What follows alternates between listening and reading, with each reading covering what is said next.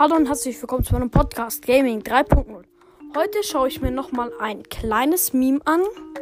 Auf diesem Meme sieht man einen Crow und darüber steht Most Brawlers can kill an enemy with free with two free attacks.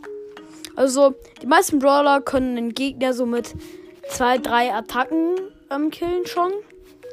Und Crow ähm, braucht wohl 28 Schüsse.